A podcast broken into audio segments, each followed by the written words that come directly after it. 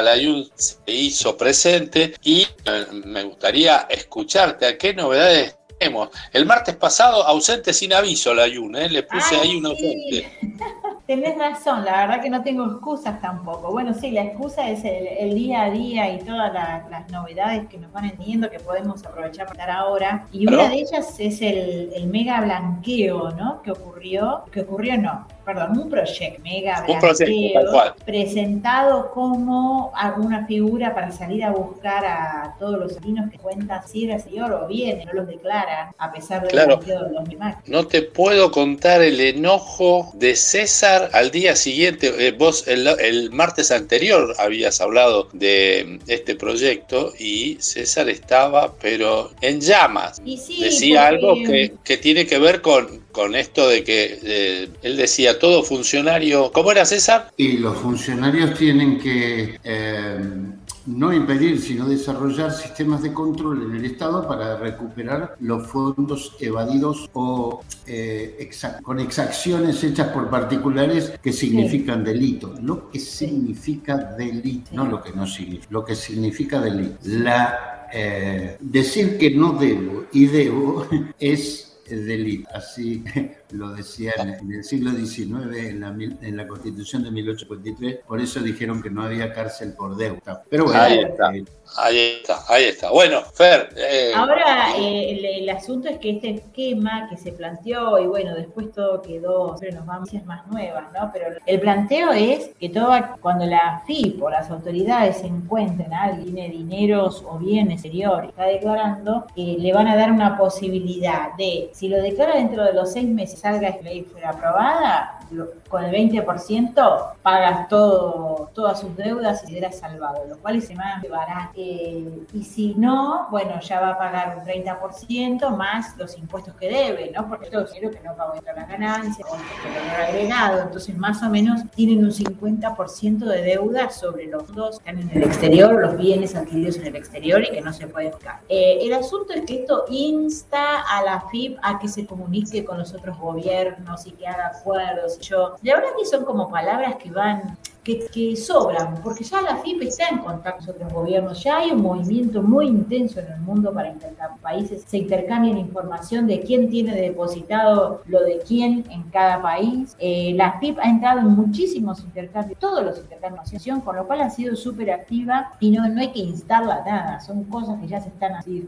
Me, me, me molesta a mí como cuando es este carácter propagandista de, la, de la noticia o el proyecto de ley, es más propaganda que contenido y de paso ven mucho un beneficio para los que dentro de los primeros seis meses entren y le generen un nuevo blanqueo por tanto de la era de Macri, que lo de Macri se hizo porque se hizo a nivel global, por Italia, España, Francia, en todos los países, porque se venía esto del intercambio de visión que hoy ya está vigente. Ahora está vigente para todos, menos para Estados Unidos, que es el único que no da información. Este, así que eh, e, es más una intención y la única figura interesante que incorpora es la de, o pretende incorporar la figura del informante, el delator, ¿no? El que sabe, el que tiene la intención interna porque era empleado, porque era socio o porque era la pareja de, y se queda con alguna información y dice, bueno, si hay alguien que nos ayuda a Pisco a recaudar lo que otro quiso esconder en el exterior y no, no me declara, le voy a dar un beneficio. Como lo que estamos acostumbrados a ver en las series de ¿no? Claro, claro. Inmunidad, quiero inmunidad. o el programa de protección de testigos. Eh, tal cual, tal cual. Eh, esto es ponderable por el fisco de una vez que le hayan ingresación de la directamente le haya dado sus arcas. En función de eso va a decidir cuánto, si corresponde y cuánto le la pago Se va en la nada. Eh, y una noticia útil que podemos dar, que es que para los que son empleados en relación de dependencia y les están reteniendo impuestos a las ganancias, tienen tiempo hasta mañana 13 de abril para presentar su declaración jurada anual por los conceptos que puede informar para que Ador le baje ganancias por el año 2021. Entonces, como el impuesto a las ganancias es un impuesto anual, ¿cómo funciona? Esto es el, emplea, el, empleador el que todos los meses va sacando un pedazo de impuesto a las ganancias en proporción al sueldo cobrado a lo largo del año. Pero después hay que hacer una declaración jurada anual en la que entran a tallar gastos que el empleador no puede considerar a lo largo del año. Por ejemplo, los gastos médicos, que hablamos varias veces otros. Sí, sí, sí. ¿No? La, posibilidad de ir a un médico, pedirle la factura del gasto, y si eso no me lo reintegra ni la hora social ni la prepaga, bueno, yo lo puedo pasar gasto y hay una parte que puedo tomar. Eso me baja el impuesto a la Y lo mismo pasa con las percepciones por los gastos y por lo que llama las percepciones de la RG 48, Región General 4815, que es lo que todos pagamos por el abono de Spotify o el abono de Netflix o el abono de HBO, si lo directa, o eh, por los dólares, que el que pueda comprar dólares, los 200 dólares por mes, bueno, por esos dólares también se puede pedir, eh, se, se, paga el 35% adicional y llegada a la declaración jurada anual, el empleador los puede descontar y le puede descontar todas las percepciones que haya sufrido, aun cuando excedan el impuesto a las ganancias que pagó, que le sacó el empleador. Así que esto lo hace muy interesante porque es la forma de ir a recuperarlo contante y sonante ahora. Ahí tengo, tengo una duda este, que tiene que ver con eh, el empleado lado entonces tiene hasta mañana para hacer esta presentación, ¿correcto? Normalmente hay tiempo hasta el 31 de marzo, esta vez se extendió hasta el 13 de abril. Bien, me acuerdo que lo habías mencionado. Entonces, tiene tiempo hasta mañana. Sí. Eh, ¿Esa presentación la hace eh, online en algún lado o tiene que hacérsela al eh, empleador? No, la única forma que tiene el empleado de comunicarse con el empleador a los efectos del impuesto a las ganancias es a través de la web de AFIP. Entonces tiene que entrar con su quit y su clave fiscal a la web de AFIP y buscar un servicio, un servicio que es un rectangulito, ¿no? Que se llama CIRADIG trabajador, de sistema de no sé qué, la verdad, pero es CIRADIG con qué trabajador. CIRADIG. No, con S. Es SI de sistema, ¿no? S-I-R-A R de ratón, R A D I G. Ah, sí, perfecto. trabajador. Y ahí entra y uno, cada persona declara eh, que tiene hijos, posibles, que es pareja, que si tiene mm, personal eh, en su casa particular y lo declarado, si tiene los gastos médicos de los que hablamos. Em, y va a declarar en una, un lugar dentro del formulario del 2021. Hago mucho hincapié porque ahora están abiertos los de los casilleritos de 2021 2022 y está muy chiquitito la página y hay que prestar atención a entrar a 2021. Eh, y ahí hay un lugarcito que se llama retenciones, percepciones y pagos a cuenta, buscan el RG 4815 y ahí van a encontrar la información precargada y la tienen que validar, la validan, la guardan, la validan y le envían el formulario con eso al empleador para Así que eso es algo importante que si alguien se nos durmió un poco algunos de nuestros oyentes y me siento con cargo de conciencia porque no estuve el martes pasado para recordar eh, cumplo en informar que hoy se tienen que poner a hacer esto para que mañana, bueno, mañana tienen, pero preferentemente lo hacen hoy para que el empleador le llegue en tiempo y forma para que pueda sacar y devolverle el dinero y tengan una linda noticia durante abril.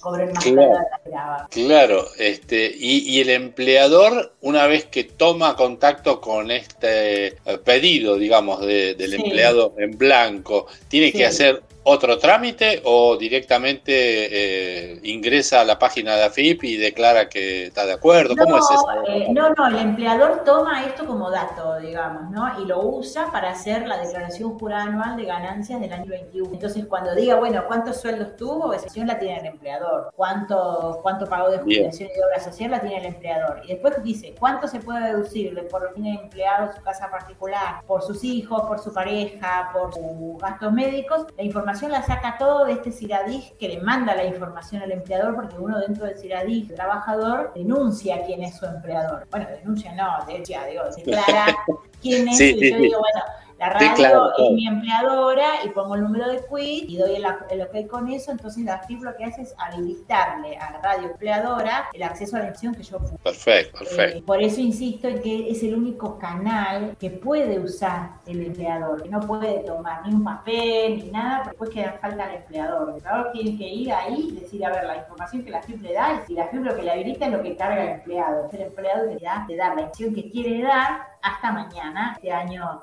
todos los años hay excepciones. Digo, la excepción de este año es hasta el 13 de abril. bien, bien. Suponiendo que el empleador nos esté escuchando, perdón, el empleado en blanco nos esté escuchando y diga, uy, yo no hice eso. Mañana a la mañana, eh, a partir del horario de oficina, ¿dónde te puede ubicar en caso de duda para saber cómo hacer lo del CIRADI? Sí, nos pueden ubicar en Instagram en arroba lfs.tap. Ahí nos pueden ubicar y plantear las consultas. Muy bien. ¿Tenías algún otro este, pendiente que quieras decirnos y que no pueda esperar hasta la semana que viene? No, podemos esperar a la semana que viene. Ya, ya les dimos trabajo, una un poco una, una noticia medio fea y una noticia más linda, ya estamos dos semanas. Perfecto, perfecto. Bueno, Fernanda, gracias como siempre por visitarnos. Este, voy a hacer una reflexión antes de despedirte. Eh, porque según tu comentario, eh, la, este, llamémosle la imagen del buchón, por decirlo en criollo, de aquel que va a declarar este, esta cosa, no ha venido funcionando eh, en general acá en Argentina, ¿no? Eh, me estoy acordando de en caso de capital uno le podía sacar una foto al auto que estaba en una vereda o obstruyendo un garage. Ahora hay justamente en el programa de, anoche, en el programa de eh, Autos Magazine, se mencionó el hecho de que uno podía eh, sacar la foto del auto que circula por la banquina y este hacer la denuncia. Hacer la denuncia con una foto, un video directamente